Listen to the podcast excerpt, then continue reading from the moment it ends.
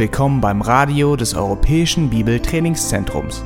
Unser Anliegen ist, dass der folgende Vortrag Sie zum Dienst für unseren Herrn Jesus Christus ermutigt.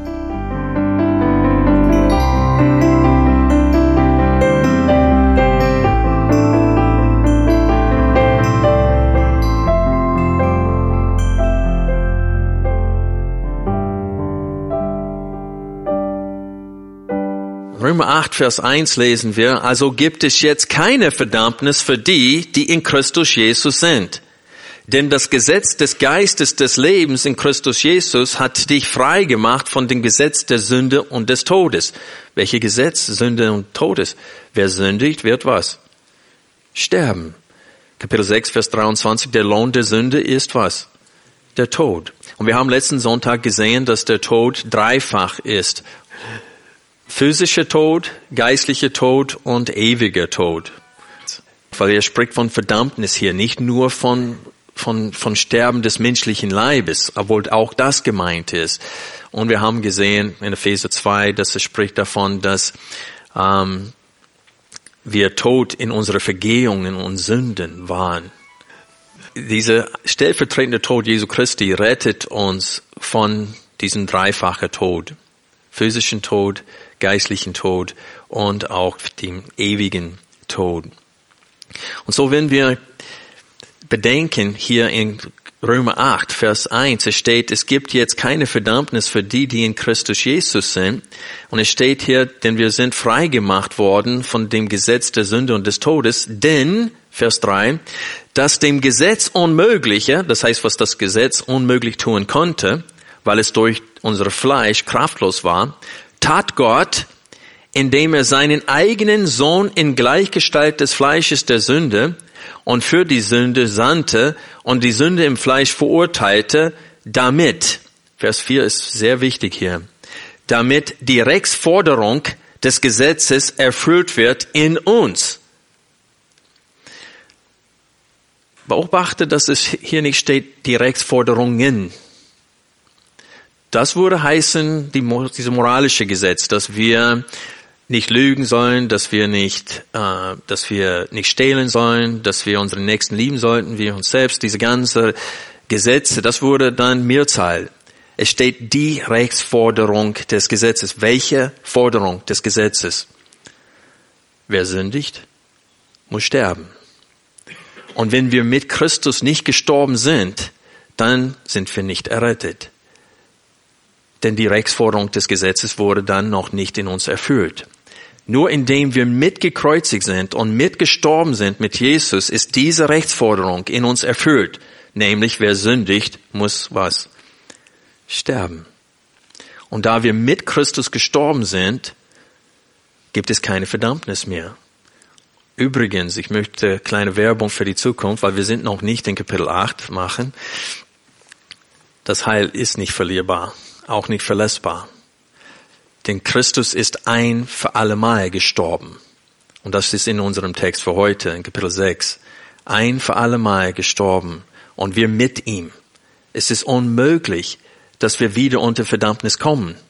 Wir sind ein für allemal. Diese Rechtsforderung wurde ein für allemal in uns erfüllt. Wir können nicht mehr unter diese Verdammnis kommen.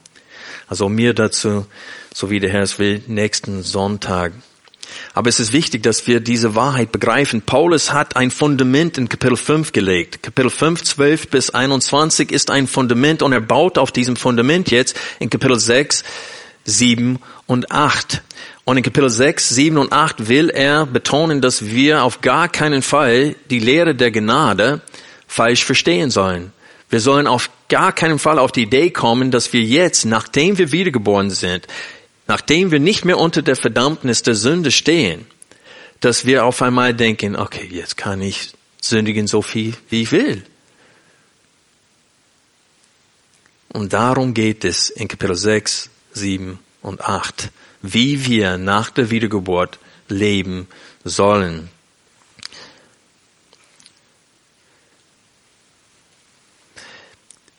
In Kapitel, in den ersten Kapiteln hat Gott uns gezeigt, wie wir in Wirklichkeit sind. Und hier am Ende von Römer 5, die Verse 20 bis 21 lesen wir, das Gesetz aber kam daneben hinzu, damit die Übertretung zunehme. Wo aber die Sünde zugenommen hat, ist die Gnade überreich geworden, damit wie die Sünde geherrscht hat im Tod, so auch die Gnade herrscht durch Gerechtigkeit zum ewigen Leben durch Jesus Christus, unseren Herrn. Dieser Abschnitt, diese paar Verse, wusste Paulus, dass sie falsch verstanden werden können. Er betont hier, dass das Gesetz äh, Mose hinzugefügt wurde, damit die Sünde zunehme. Was meint er damit?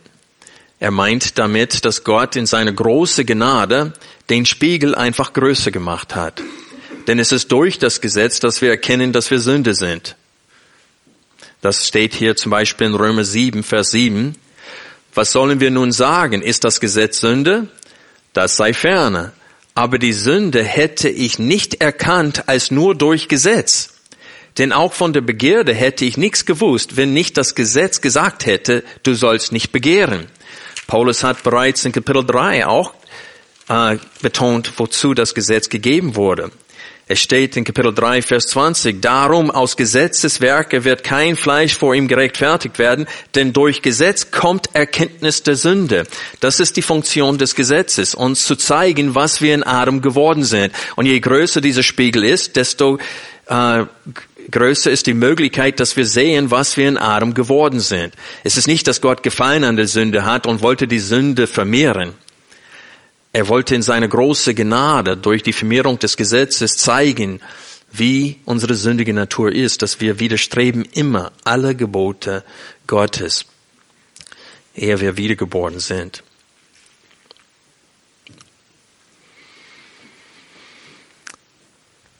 Diese, diese letzten zwei Verse in Kapitel 5 dienen als Anstoß für die Frage, die Paulus in Römer 6, 1 stellen wird. Denn Paulus hat ausführlich argumentiert, dass ein sündiger Mensch, ob Jude oder Heide, allein durch, durch die eine gehorsame Tat Jesu Christi von ihren Sünden gerettet werden können. Er hat betont, dass der Zweck des Gesetzes die Offenbarung der Sünde sei und nicht die Rettung von Menschen. Er hat auch betont, dass wo die Sünde durch die Vermehrung des Gesetzes zahlreicher wurde, dass Gottes Gnade desto größer geworden ist. Und er weiß, dass manche diese Aussage hier am Ende von Römer 5 verdrehen werden und es als Freigabe äh, für ein zuchtloses Leben äh, nützen werden. Und deswegen lesen wir weiter in Kapitel 6 Folgendes. Wir lesen jetzt die ersten 14 Verse gemeinsam. Römer Kapitel 6, Vers 1. Was sollen wir nun sagen? Sollten wir in der Sünde verharren, damit die Gnade zunehme? Das sei ferne.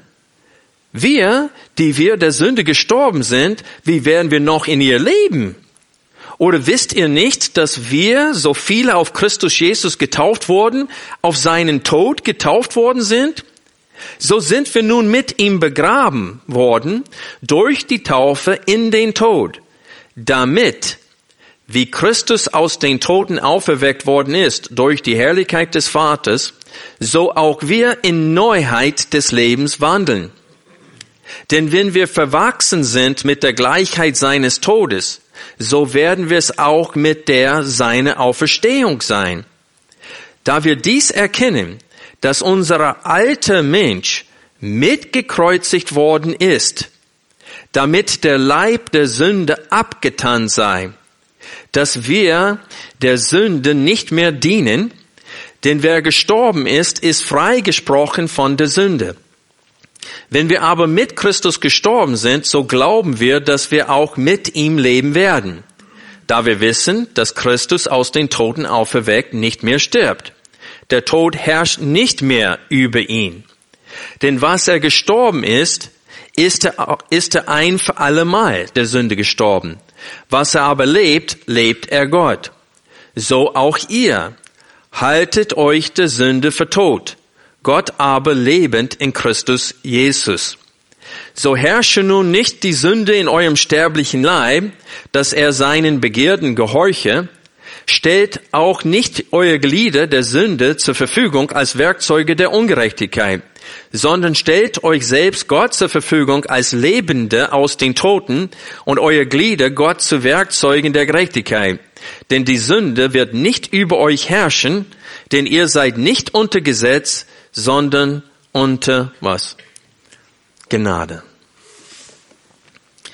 Wir betrachten jetzt falsche Vorstellungen bezüglich der Gnade Gottes. Wenn wir die Frage in Vers 1 lesen hier, was so, sollten wir in der Sünde verharren, damit die Gnade zunehme? Und wir vergleichen diese Frage mit der Frage in Vers 15. Was nun, sollten wir sündigen, weil wir nicht unter Gesetz, sondern unter Gnade sind? Das sei ferne. Auch so Paulus stellt zwei Fragen hier und beantwortet beide Fragen mit das sei ferne. Und dann führt er fort mit einer Erklärung, warum es undenkbar ist, dass ein Christ, nach, nachdem er wiedergeboren ist, nachdem er nicht mehr unter äh, dem Tod und nicht mehr unter der Sünde und nicht mehr unter dem Gesetz ist, sondern jetzt unter der Gnade ist, warum das undenkbar ist, dass er weiter in der Sünde lebt. Er wird auch betonen, dass es nicht nur undenkbar ist, er wird auch nachher betonen, dass es unmöglich ist. Also wer sowas tut, muss fragen, ob er wirklich errettet ist. In Römer 6, 1 bis 8 Kapitel, bis Kapitel 8, Vers 17 warnt Paulus vor Trugschlüsse gegenüber seinem Evangelium. Paulus behandelt in Kapitel 6, 1 bis Kapitel 7, Vers 6, das ist ein Gedankeneinheit, er behandelt dieses Thema, wie undenkbar es ist, für einen wahren Christen weit in der Sünde zu wandeln, nachdem er Gottes Gnade empfangen hat. Ab Vers 7 von Kapitel 7 bis Vers 25 behandelt Paulus den Grund, warum Christen trotz der Wiedergeburt immer noch gegen die Sünde kämpfen müssen. Also Paulus argumentiert in Kapitel 6, 1 bis Kapitel 7, Vers äh, 6, dass wir nicht mehr unter der Macht der Sünde sind. Aber die Frage ist, warum sündigen wir denn noch? Und das behandelt er in Kapitel 7, Vers 7 bis Vers 25, warum wir immer noch sündigen. Und er sagt, das Gesetz ist nicht das Problem. Das Problem ist die in mir wohnende Sünde.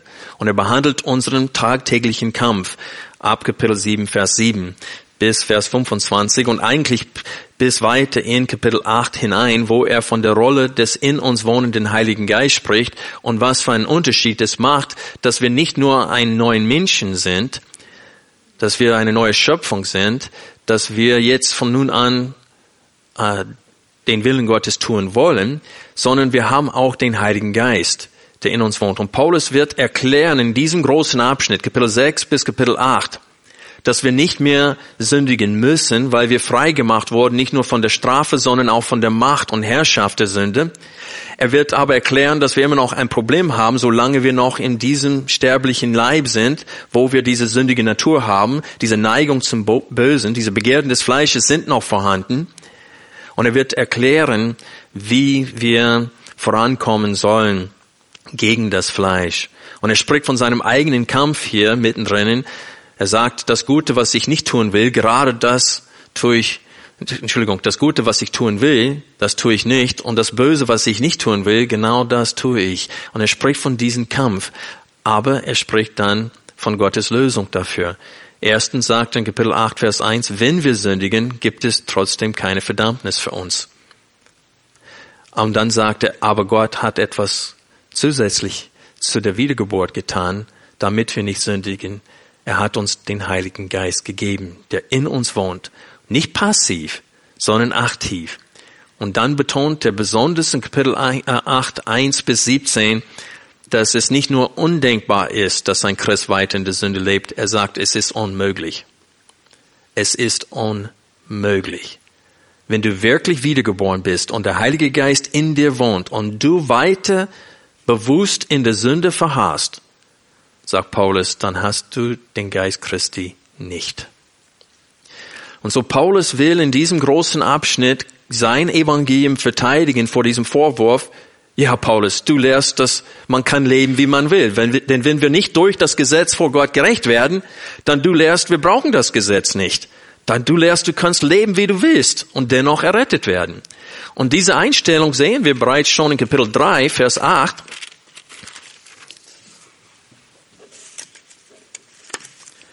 wo einige,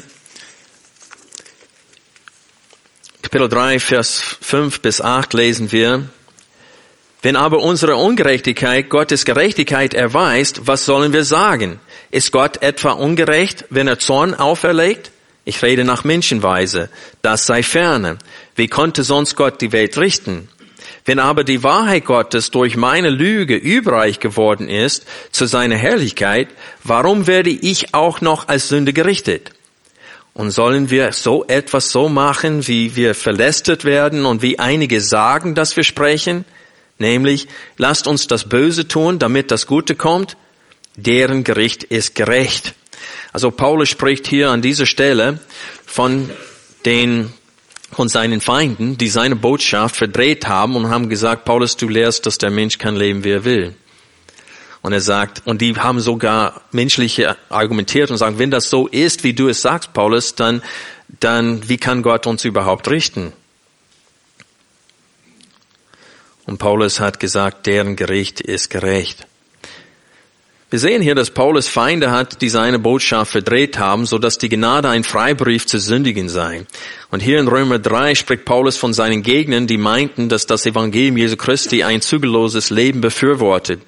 Die Tatsache, dass Paulus ständig in diesem Brief von der Rolle des Gesetzes spricht, sagt uns, dass er, seine Gegner waren diese Judaisten, die öfters in der Schrift genannt werden, die Beschneidung. Paulus warnt in fast allen seinen Briefen vor diesen Juden, die gelehrt haben, dass der Mensch nicht allein durch das Blut Jesu Christi vor Gott gerecht wird, sondern er muss beschnitten sein, er muss diese ganze Reinigungssitten noch halten, um dann errettet zu werden. Und Paulus hat sie sehr stark widersprochen und gesagt, man macht das Kreuz Jesu Christi ungültig wenn man das lehrt und wenn man das glaubt. Und er sagte, es ist allein durch die Leistung Jesu Christi, dass wir vor Gott gerecht werden.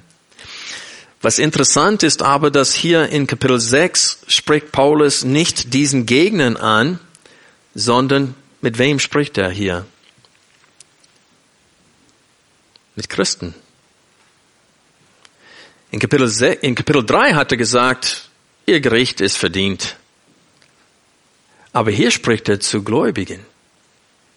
In Kapitel 6 lesen wir, was sollen wir nun sagen? Sollten wir in der Sünde verharren, damit die Gnade zunehme? Das sei ferne. Wir, die wir der Sünde gestorben sind, wie werden wir noch in ihr leben? Also er spricht zu Christen hier. Also Paulus geht davon aus, dass auch Christen angesteckt werden können von dieser Irrlehre, dass Gottes Gnade ist so überaus groß, dass wir können jetzt leben, wie wir wollen. Und er wird uns sowieso vergeben. Bevor ich weitermache, hier möchte ich euch äh, etwas zeigen, wie Paulus argumentiert. Häufig stellt Paulus eine Frage und beantwortet diese Frage mit Megenete, das heißt, das sei ferne oder das ist ausgeschlossen, das ist undenkbar. Ich glaube, elfmal tut er das hier in den Römerbrief. Wir sehen es hier in Kapitel 6 mehrmals. Wir haben die Frage in Kapitel 6, Vers 1, was sollen wir nun sagen?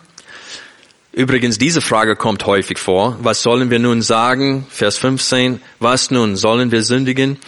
Ähm, ich gucke, wie oft dieses, was wollen wir nun sagen, vorkommt. Es kommt auch in Kapitel 3, Vers 3, Kapitel 3, Vers 5, Kapitel 7, Vers 7 nochmal, was sollen wir nun sagen? Dann nochmal in Kapitel 9, Vers 14, was sollen wir nun sagen? Seht ihr das? Und dann nochmal in Vers 30 von Kapitel 9 und dann nochmal in Kapitel 11, Vers 1 und Vers 11. Da ist es ein bisschen anders. Er sagt, ich sage nun. Aber Paulus verwendet diese Frage, um die Aufmerksamkeit zu erwecken, um, um anzudeuten, dass jetzt kommt etwas. Und dann stellt er eine, eine rhetorische Frage dar und dann beantwortet er diese Frage mit diesem, das sei ferne, das ist undenkbar, das ist ausgeschlossen. Wir sehen das hier in Kapitel 6, Vers 2. Wir sehen es nochmal in Vers äh, 15 wo es steht, was, was nun sollen wir sündigen, weil wir nicht unter Gesetz, sondern unter Gnade sind, das sei ferne. Wir sehen es nochmal in Kapitel 7, Vers 7. Was sollen wir nun sagen? Ist das Gesetz Sünde? Das sei ferne. Vers 13. Ist nun das Gute mehr zum Tod geworden? Das sei ferne. Und wie gesagt, in Kapitel 9 und Kapitel 11 argumentierte weiter auf diese Art und Weise. Also Paulus führt gewisse Themen hinein durch diese Fragen. Es ist für mich erstaunlich aber, wie viele Christen den Römerbrief mehrmals durchgelesen haben und verstehen nicht, dass Paulus argumentiert, dass er was beweisen will, dass er äh, dass es eine Gedankeneinheit ist. Die verstehen nicht, dass eine Frage wird gestellt und die Frage wird beantwortet. Und das ist traurig, weil wir haben öfters eine falsche Vorstellung vom Wort Gottes. Wir sehen es als eine Schatztruhe, wo wir reingehen können und wir holen uns einen Vers raus und diese Kalendervers. Und das ist unser Dankanstoß für den Tag. Aber wir sehen hier, dass es wird argumentiert, es wird bewiesen, es wird ein Problem wird angesprochen und behandelt. Und es ist wichtig, dass wir uns bemühen, gedanklich diesen Gedankeneinheit zu folgen, sein Gedankengang zu folgen in diesem Text. Petrus hat selber geschrieben, dass Paulus seine Briefe beinhalten Dingen, die schwer zu verstehen sind. Er hat nicht gesagt, dass Paulus ganz schlecht geschrieben hat oder dass er nicht gut kommunizieren kann. Er hat gesagt, das, was er zu kommunizieren hat, ist schwer zu begreifen für uns Menschen. Der Inhalt sehr ist, selbst ist sehr schwer zu begreifen. Deswegen wiederholt Paulus sich ständig. Deswegen ist das wie ein so Zyklus in diesen äh, Gedankeneinheit hier. In Kapitel 6, 1 bis Kapitel 7, 6, 8, eigentlich Kapitel 5, Vers 12 bis Kapitel 7, Vers 6, achte darauf, wie oft das Verb herrschen verwendet wird. Seht ihr das? In Kapitel 5, Vers 14 lesen wir, aber der Tod herrschte von Adam bis auf Mose, selbst über die, welche nicht gesündigt hatten in der Gleichheit der Übertretung Adams. Und dann nochmal in Vers 17. Denn wenn durch die Übertretung des einen der Tod durch den einen geherrscht hat, so werden vielmehr die, welche den Überfluss der Gnade und der Gabe der Gerechtigkeit empfangen haben, im Leben herrschen durch den einen Jesus Christus. Und dann nochmal Vers 21. Damit wie die Sünde geherrscht hat im Tod, so auch die Gnade herrscht durch Gerechtigkeit zum ewigen Leben durch Jesus Christus, unseren Herrn. Also hier in Kapitel 5, 12 bis 21 spricht er von der Herrschung der Sünde, des Todes und des Gesetzes oder die Herrschung der Gnade und der Gerechtigkeit. Und du bist entweder in Adam oder in Christus. Wenn du in Adam bist, dann stehst du unter der Herrschaft der Sünde, des Todes und des Gesetzes. Wenn du stirbst, wirst du, Entschuldigung, wenn du sündigst, wirst du sterben. Das heißt, du stehst unter der Verdammnis. Wenn du aber in Christus bist, bist du mit ihm gestorben und stehst du nicht mehr unter der Herrschaft der Sünde, des Todes und des Gesetzes. Du bist aber nicht ohne Herrschaft. Du bist unter der Herrschaft der Gnade gekommen und der Gerechtigkeit. Und dann lesen wir hier weiter in unserem Text, wie oft er vom Herrschen spricht. Kapitel 6, Vers ähm, 9 oder ja 9. Es steht, der Tod herrscht nicht mehr über ihn. Und dann nochmal Vers 12. So herrsche nun nicht die Sünde in eurem sterblichen Leib. Und dann Vers 14. Denn die Sünde wird nicht über euch herrschen, denn ihr seid nicht unter Gesetz, sondern unter Gnade. Und dann lesen wir äh, nochmal in Kapitel 7, Vers 1. Hier gibt Paulus eine Illustration. Das heißt, Kapitel 7, 1 bis 6 ist nur eine Illustration aus dem Gesetz. Paul will das, was er hier lehrt, illustrieren. Anhand einer Frau, die solange sie verheiratet ist, äh, steht sie unter der Herrschaft des Mannes, des Gesetzes, dass sie dem Mann gehört. Und es steht hier, dass das Gesetz über den Menschen herrscht, solange er lebt. Und dann zusätzlich zu diesem, zu diesem Verben herrschen, verwendet er die Verben losgemacht oder freigemacht. Immer wieder lesen hier, wir wurden losgemacht oder frei gemacht. Von was? von, von, dem, von der Herrschaft des Gesetzes. Und dann lesen wir diesen Nomen Sklaven. Wir waren Sklaven der Ungerechtigkeit, jetzt sind wir Sklaven der Gerechtigkeit geworden. Und in Kapitel 7, 1 bis 6, äh, warum wird diese Illustration gegeben von einer Frau, die gehört zu einem Ehemann, aber so, wenn er stirbt, dieser Ehemann stirbt, ist sie frei, um was? Einem anderen zu gehören. Und da wird er betonen, dass wir, es ist undenkbar, dass wir weiter in der Sünde leben. Warum?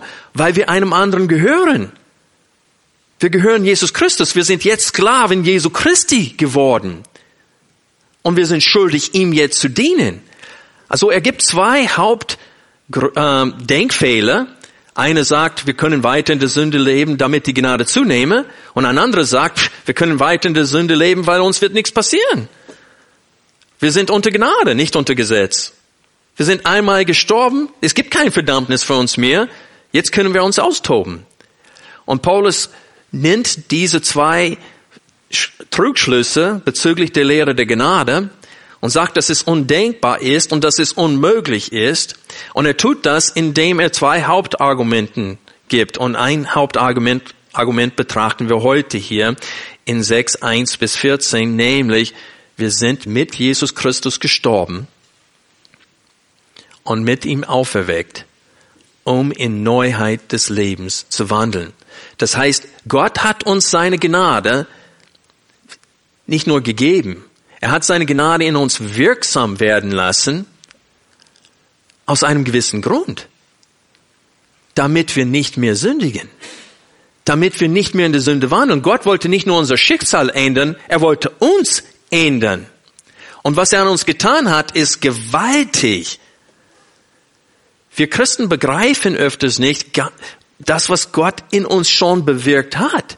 Und deswegen glauben wir der Lüge des Teufels, wenn wir mit der Sünde äh, kämpfen, wir uns ringen, öfters denken wir, ach, ich bin zu schwach, das schaffe ich nicht.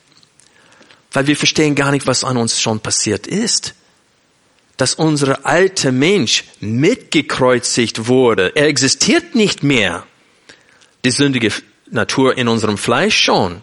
Aber der alte Mensch ist weggetan. Er existiert nicht mehr. Der wurde neu geschaffen.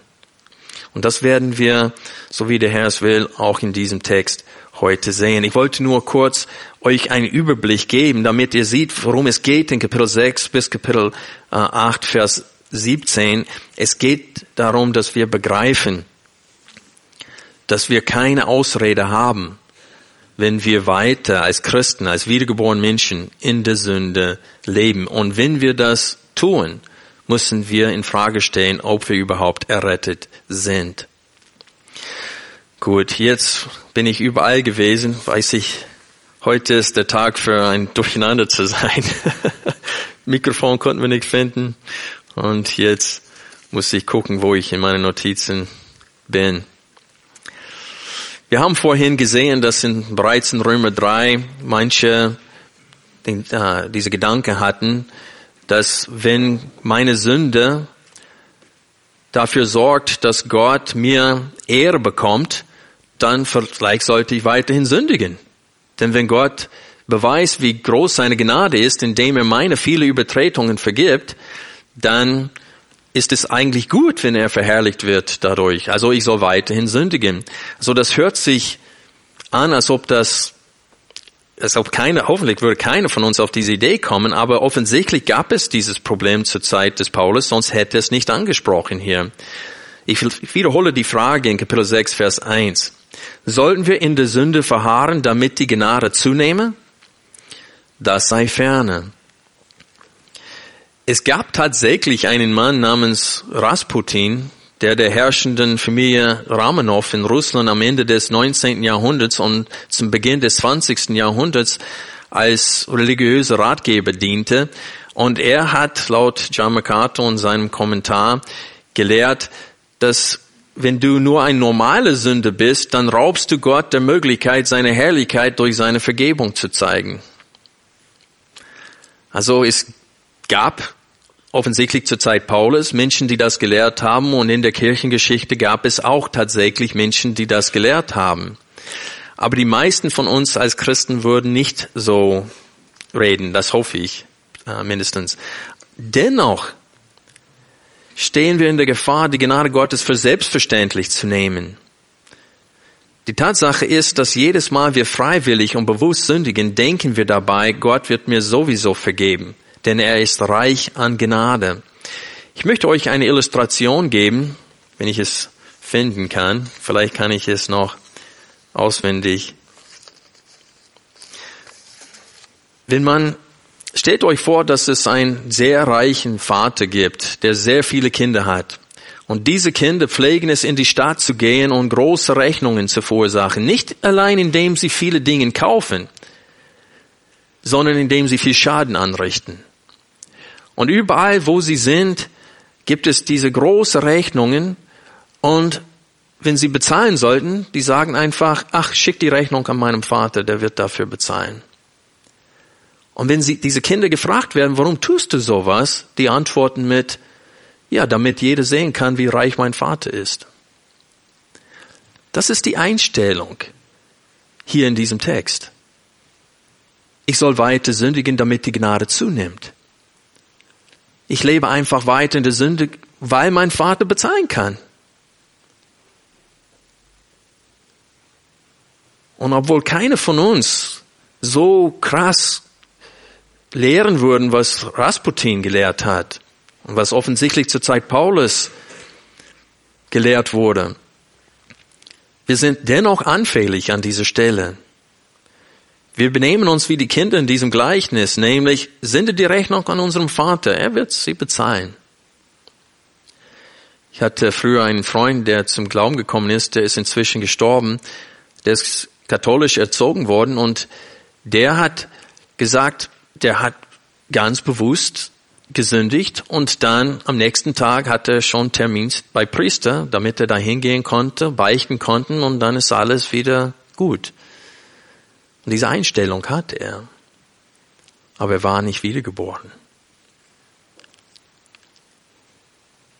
Es ist undenkbar, Freunde, dass wir, nur weil Gott bezahlen kann, weiter sündigen. Und das ist die Herzenseinstellung, die Paulus hier in diesem Text ansprechen möchte. Er hat die Frage in Kapitel 6, Vers 1 mit der kurzen Antwort schon beantwortet, nämlich, das sei ferne. Aber ab Vers 2 bis Vers 14 erklärt Paulus noch ausführlicher, warum es undenkbar ist, dass ein Christ nach seiner Wiedergeburt weiter in der Sünde lebt. Mit noch einer Frage in Kapitel 2, äh, 6, Vers 2 beginnt Paulus seine Argumentation und diese Frage lautet, wir, die wir der Sünde gestorben sind, wie werden wir noch in ihr leben? Was meint Paulus, wenn er behauptet, dass wir Christen der Sünde gestorben sind? In dieser Frage, das ist eine Tatsache, wir, die wir der Sünde gestorben sind, wie werden wir noch in ihr leben? Er meint das wir unter der Herrschaft der Sünde waren, sind aber durch den Tod Jesu Christi, der Herrschaft der Sünde, des Todes und des Gesetzes gestorben. Das ist genau das, was er in Kapitel 5 so ausführlich gelehrt hat und betont hat, dass wir nicht mehr unter dieser Herrschaft sind. Wir sind der Sünde und diesem Gesetz, wer sündigt, wird sterben. Wir sind diesem gestorben. In Römer 5, 12 bis 7.6, wie gesagt, geht es um diese Herrschaft über uns. Wir haben diese Bibelstellen schon betrachtet. Herrschen, herrschen, herrschen, freigemacht, Sklaven und so weiter. Und Paulus betont gleich hier, wie, er sagt hier, wir, die, die wir der Sünde gestorben sind, wie werden wir noch in ihr leben? Wir müssen verstehen, Paulus schrieb das mit Entsetzen. Wir hören nicht seine Stimme hier. Aber da er vorher geschrieben hat, das sei ferne, das ist undenkbar. Und dass er sagt hier, wir, die wir der Sünde gestorben sind, wie werden wir noch in ihr leben? Das ist undenkbar. Wie kann das sein, sagt Paulus. Und dann Vers 3. Oder wisst ihr nicht, dass wir so viele auf Christus Jesus getauft wurden, auf seinen Tod getauft worden sind? Was Paulus jetzt tut, ist, er, er stellt die Frage, ob sie ihre Taufe überhaupt verstanden haben. Ich muss feststellen, dass viele Christen, die kommen zum Glauben, lassen sich taufen und haben vieles noch nicht verstanden, was ihnen passiert ist. Die wussten nur, sie wurden von ihren Sünden vor einem heiligen Gott überführt. Sie haben gehört, dass durch Jesus sie die Vergebung ihrer Sünden haben können und sie sagen, ja, das will ich. Und sie gehen auf die Knie und tun Buße und bitten Gott um Vergebung und werden errettet. Aber oft verstehen sie gar nicht, was passiert ist. Und Paulus sagt hier, er spricht zu den Christen in Rom und sagt, oder wisst ihr nicht, dass wir so viele auf Christus Jesus getauft wurden, auf seinen Tod getauft worden sind? So sind wir nun mit ihm begraben worden durch die Taufe in den Tod, damit wie Christus aus den Toten auferweckt worden ist durch die Herrlichkeit des Vaters, so auch wir in Neuheit des Lebens wandeln.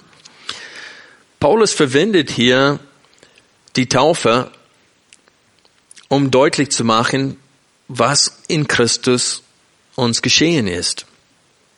Von welcher Taufe spricht er hier? Vom Wassertaufe oder von der, von der Taufe mit dem Heiligen Geist? Er spricht von beiden hier. Er sagt hier, ihr würdet getauft auf Jesus Christus, das heißt auf seinem Namen, im Namen des Vaters, des Sohnes und des Heiligen Geistes. Aber er meint, dass diese Wassertaufe symbolisiert, was bereits in uns geschehen ist. Und deswegen muss ich an dieser Stelle sagen, dass das mit Wasser besprengen, das ist keine echte Wassertaufe. Warum? Erstens, das Wort Baptisma äh, wurde für Menschen, die ertrunken sind, verwendet und auch für Schiffe, die gesunken sind. Es bedeutet tatsächlich das Untertauchen. Das Wort für Besprengung hat Petrus zum Beispiel in 1. Petrus 1, 2 benutzt, wo er sagt, dass wir besprengt wurden mit dem Blut Jesu Christi. Oder er sagt, wir wurden auserwählt zur Besprengung mit dem Blut Jesu Christi. Und das ist ein ganz anderes Wort da. Das ist das Wort Harantismus. Paulus spricht hier von der Taufe, vom Baptisma. Und es geht um das Untertauchen. Warum sollte es auf diese Art und Weise geschehen mit Wasser. Weil es symbolisiert, wenn ein Mensch unter die Fläche des Wassers gedrückt wird, das symbolisiert, dass er jetzt gestorben ist, dass er mit Jesus Christus gestorben ist. Und wenn er wieder aus dem Wasser rauskommt, das symbolisiert, dass er mit Jesus Christus auferweckt wurde und wird. Es ist ein starkes Symbol. Und jeder Mensch, der sich auf dem Namen Jesu Christi tauft, taufen lässt, er sagt damit aus, dass er gestorben ist mit Jesus Christus und dass er wieder auferweckt wurde, um in Neuheit des Lebens zu wandeln. Das heißt, er kann nicht weiter in der Sünde leben. Er ist mit Jesus Christus gestorben und auferweckt, damit er jetzt in Neuheit des Lebens wandelt. Deswegen spricht Paulus von der Taufe als Sinnbild für das, was in uns geschehen ist. Und da sind viele Bibelstellen, die betonen, dass wir durch die Taufe mit dem Heiligen Geist, ist es nicht die Taufe des Geistes, wir werden von Jesus Christus getauft mit dem Heiligen Geist und wir werden dadurch in den Leib Jesu Christi versetzt. Wir werden von in Adam zu in Christus versetzt. Ich möchte euch bitten, 1. Korinther 12, Vers 12 aufzuschlagen.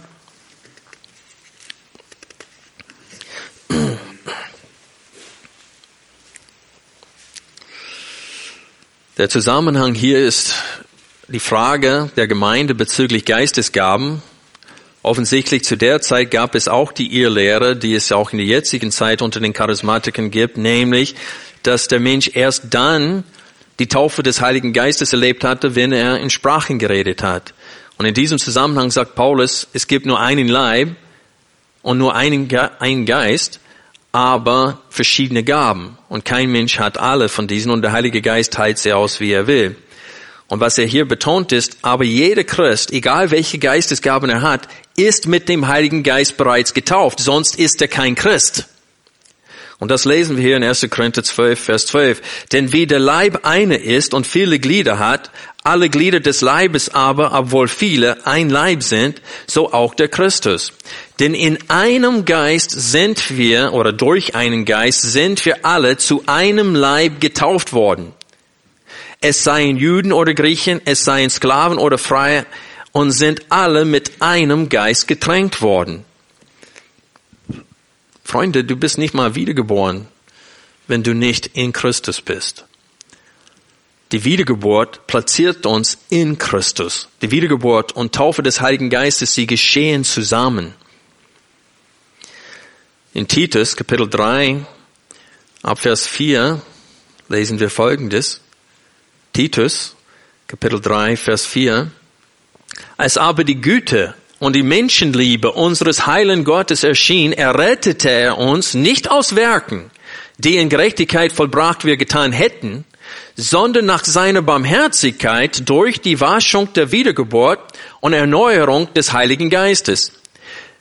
Den hat er durch Jesus Christus, unseren Heilen, reichlich über uns ausgegossen, damit wir gerechtfertigt durch seine Gnade Erben nach der Hoffnung des ewigen Lebens wurden. Es ist durch die Taufe mit dem Heiligen Geist, dass wir mit Christus vereinigt werden in seinem Tod und Auferstehung. Es ist durch die Taufe mit dem Heiligen Geist, dass wir überhaupt von in Adam zu in Christus versetzt werden.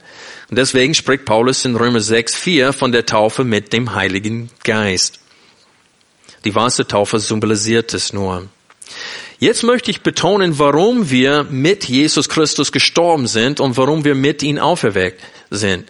Ich habe am Anfang der Predigt gesagt, dass Gottes Gnade ist mehr als nur seine Herzenseinstellung uns gegenüber.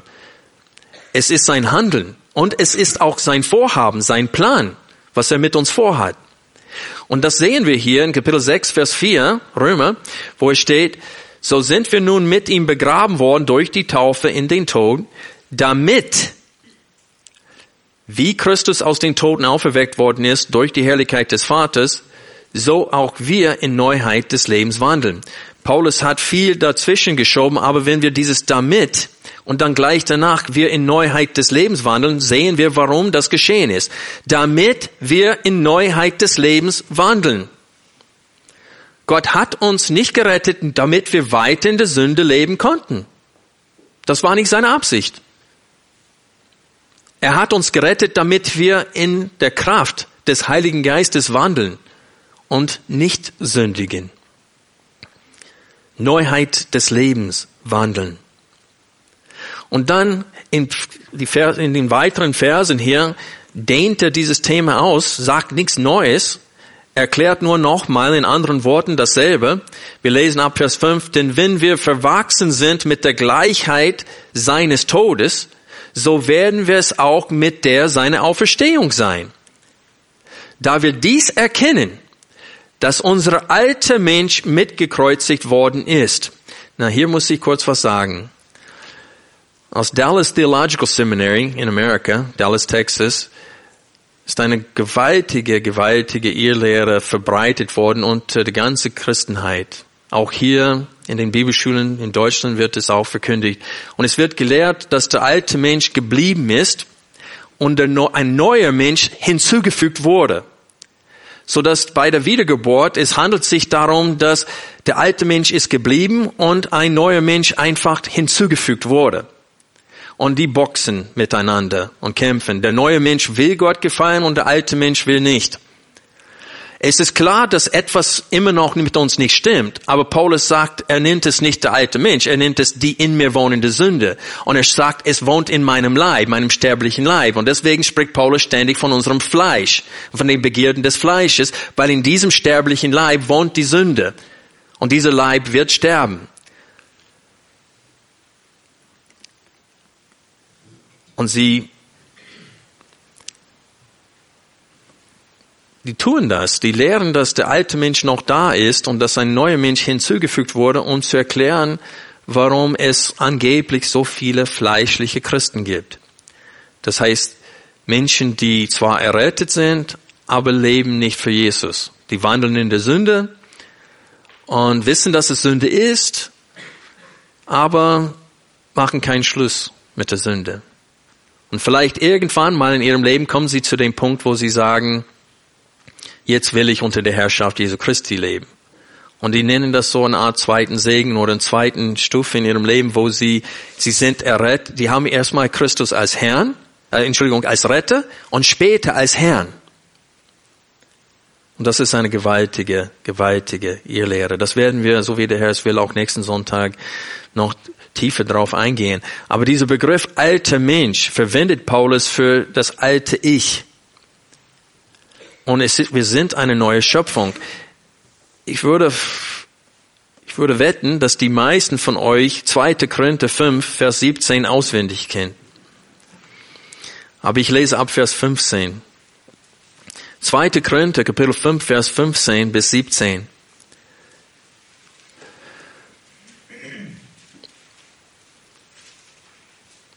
Und für alle ist er, das heißt Jesus, gestorben, damit die, welche leben durch ihn, nicht mehr sich selbst leben, sondern dem, der für sie gestorben und auferweckt worden ist. Das heißt, Jesus ist für uns gestorben, damit wir nicht mehr für uns selbst leben, sondern für ihn. Vers 16, daher kennen wir von nun an niemand nach dem Fleisch. Wenn wir Christus auch nach dem Fleisch gekannt haben, so kennen wir ihn doch jetzt nicht mehr so. Vers 17, daher, wenn jemand in Christus ist, so ist er eine neue Schöpfung, das Alte ist vergangen. Siehe, Neues ist geworden. Und deswegen ist es undenkbar, dass ein Christ weiter in der Sünde lebt.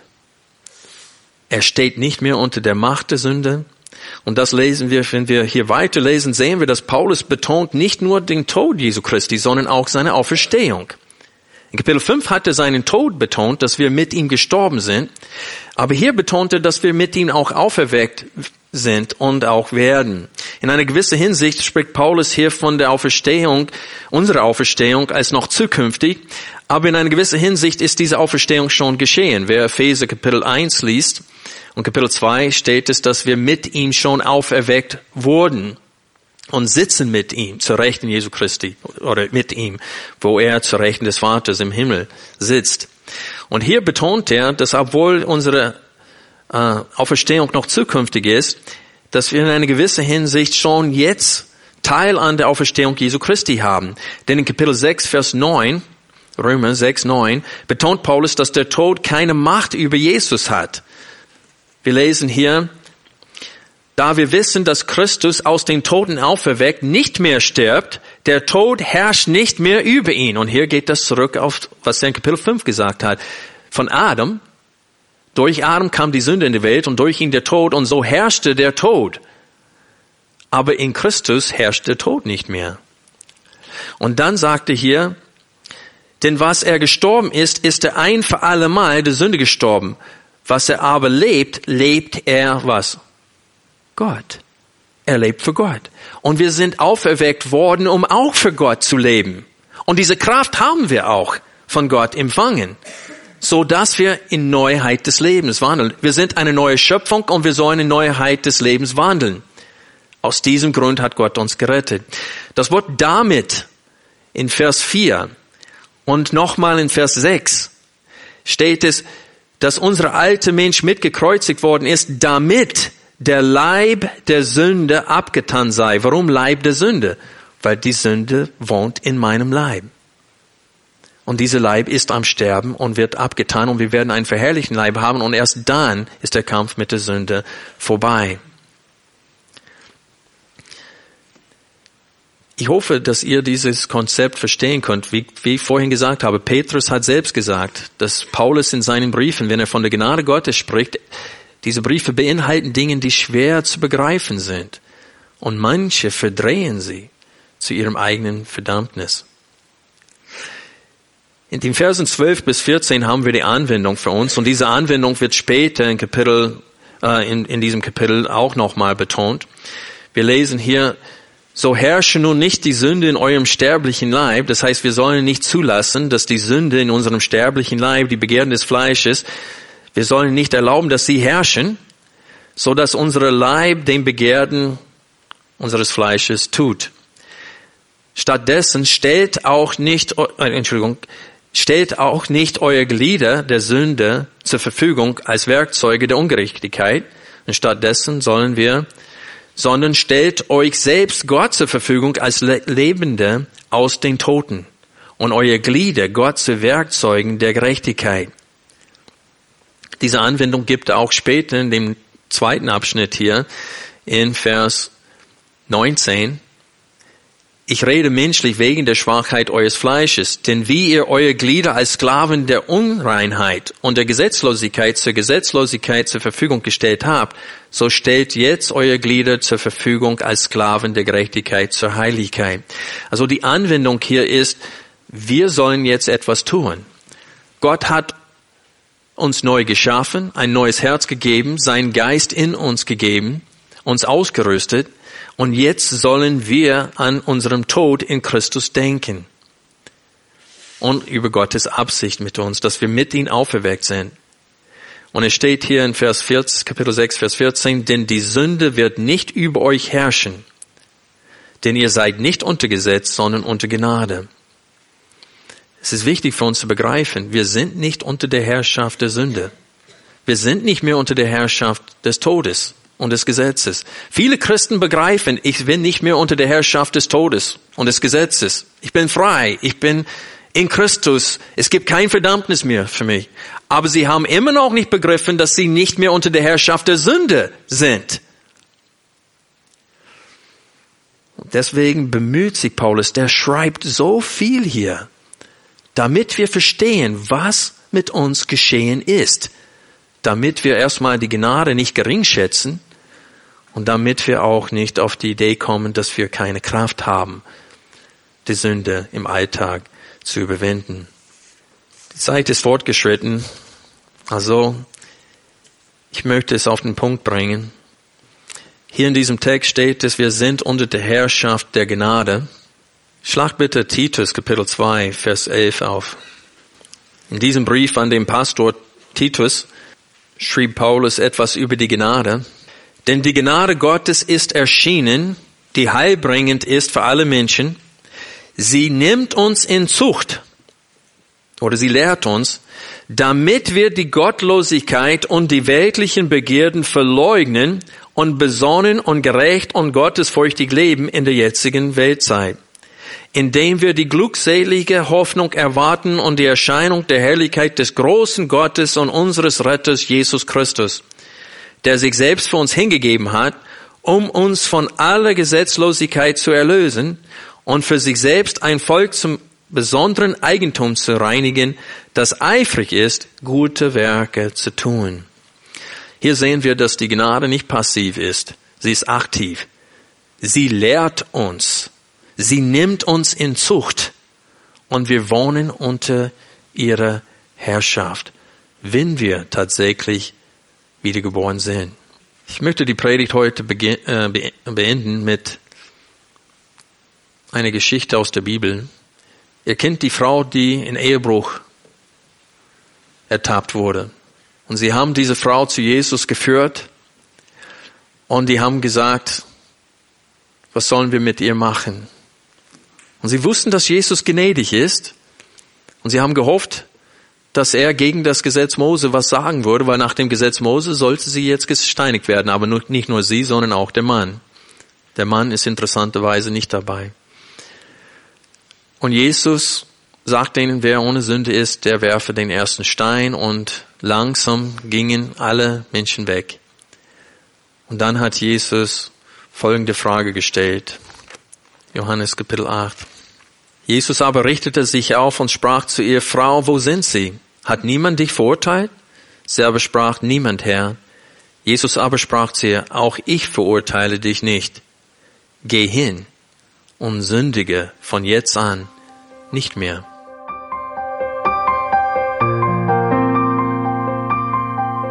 Alle Vorträge unseres Programms, Bücher, DVDs und vieles mehr können Sie bei uns unter www.de ebtc-media.org erhalten.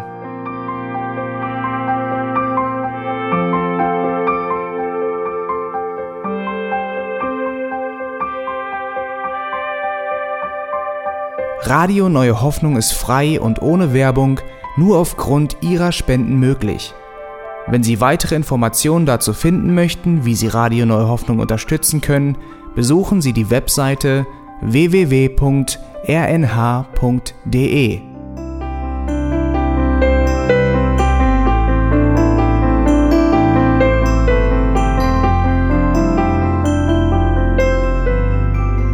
Die Sendezeiten des EBTC sind Montag, Mittwoch, Freitag und Samstag jeweils von 10 bis 11 Uhr.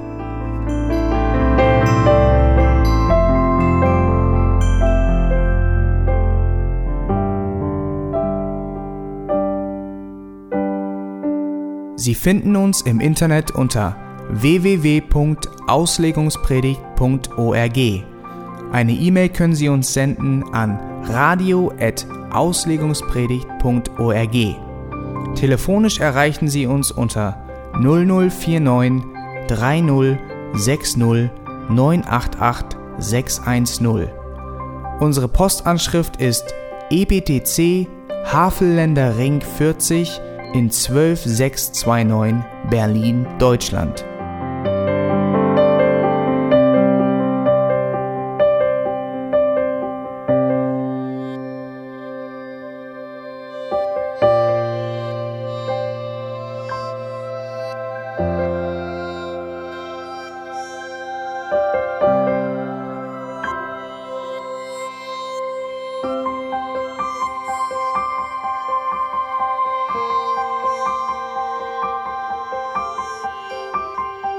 Wiedersehen und bis zum nächsten Mal beim EBTC Radio.